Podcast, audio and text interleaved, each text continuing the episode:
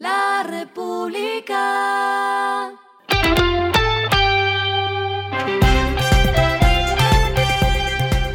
Al final de la jornada, esto es lo que debes saber sobre el comportamiento de los negocios, las finanzas y la economía. Las movidas de hoy fueron.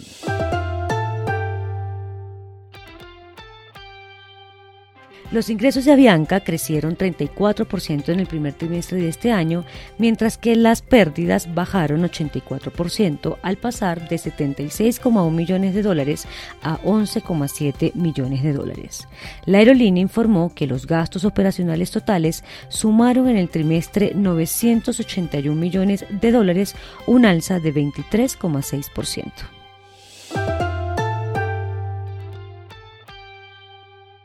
Corona lanzó la tienda Pinturera, un nuevo negocio especializado en la venta de pinturas y productos relacionados con la decoración y el mantenimiento de superficies.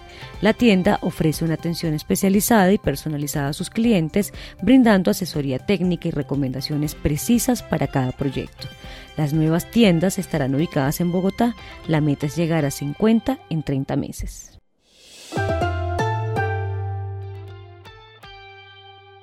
Banco de Bogotá anunció una alianza con Book, un software integral de gestión de personas, para que los clientes empresariales que vinculen la gestión de nómina con la entidad financiera puedan acceder de manera gratuita a los servicios de esta plataforma. Lo que está pasando con su dinero.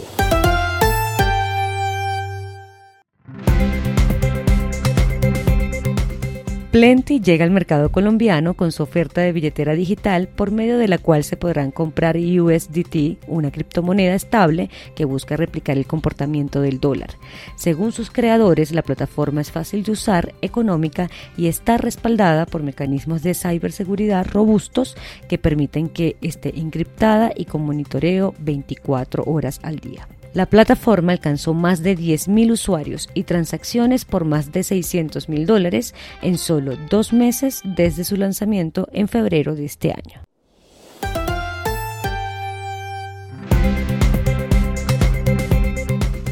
Los indicadores que debe tener en cuenta. El dólar cerró en 4.545,39 pesos, subió 5,05 pesos.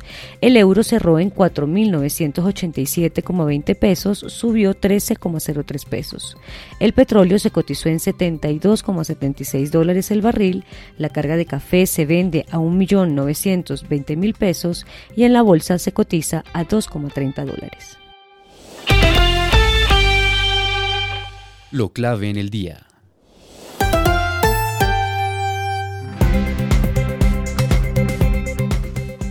La vicepresidenta de la República, Francia Márquez, inició hoy su primera visita de alto nivel al continente africano y después de mucha polémica, finalmente envió un comunicado con lo que se hará durante el viaje para visitar Sudáfrica, Kenia y Etiopía. La agenda estratégica incluye encuentros con homólogos, reuniones con directivos de entidades internacionales, líderes africanos de diferentes sectores y eventos de intercambio cultural. Entre los objetivos puntuales está concretar oportunidades de vuelos comerciales directos desde Colombia hacia países africanos como una estrategia para mover nuevas rutas turísticas. También destaca la apertura de nuevas embajadas de Colombia en naciones africanas y viceversa para continuar con las relaciones diplomáticas y fijar acuerdos con cámaras de comercio africanas en múltiples sectores comerciales. El comunicado enviado a los medios habla de que la acompañarán ocho empresarios, pero no dicen quiénes son o de qué empresas. A esta hora en el mundo. Google presentó una forma experimental de buscar en Internet que brinda más resultados conversacionales y dijo que su chatbot de inteligencia artificial BART ahora está disponible para que gran parte del mundo lo use en línea. La compañía también presentó un nuevo modelo de lenguaje grande llamado Palm 2 que los desarrolladores pueden usar para entrenar herramientas como chatbots. Google dijo que ya ha incluido la actualización en muchos de sus productos de marca, incluidos Gmail y BART. Y el respiro económico tiene que ver con este dato.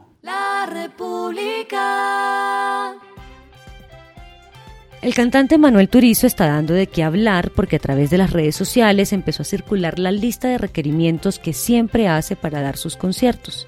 Y en esta oportunidad muchos quedaron atónitos o confundidos cuando pidió 100.000 toallas higiénicas. Pues esto no es mera extravagancia del cantante, sino que forma parte de una campaña que lleva adelante con Cotex, mediante la cual donará 100.000 toallas de higiene femenina a los bancos de alimentos de Colombia, Ecuador, República Dominicana, Panamá, Costa Rica y Guatemala. ¿Por qué lo hace? Porque en el mundo la ONU estima que una de cada 10 niñas hoy en día faltan a la escuela durante su menstruación por vergüenza, falta de información o acceso a los artículos de higiene necesarios. La República.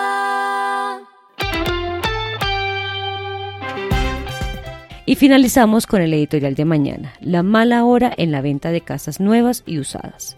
Uno de los mejores termómetros económicos de un país es la venta de casas nuevas y usadas. En este momento a Colombia no le va muy bien y muestra un grave deterioro en la expectativa. Esto fue Regresando a casa con Vanessa Pérez.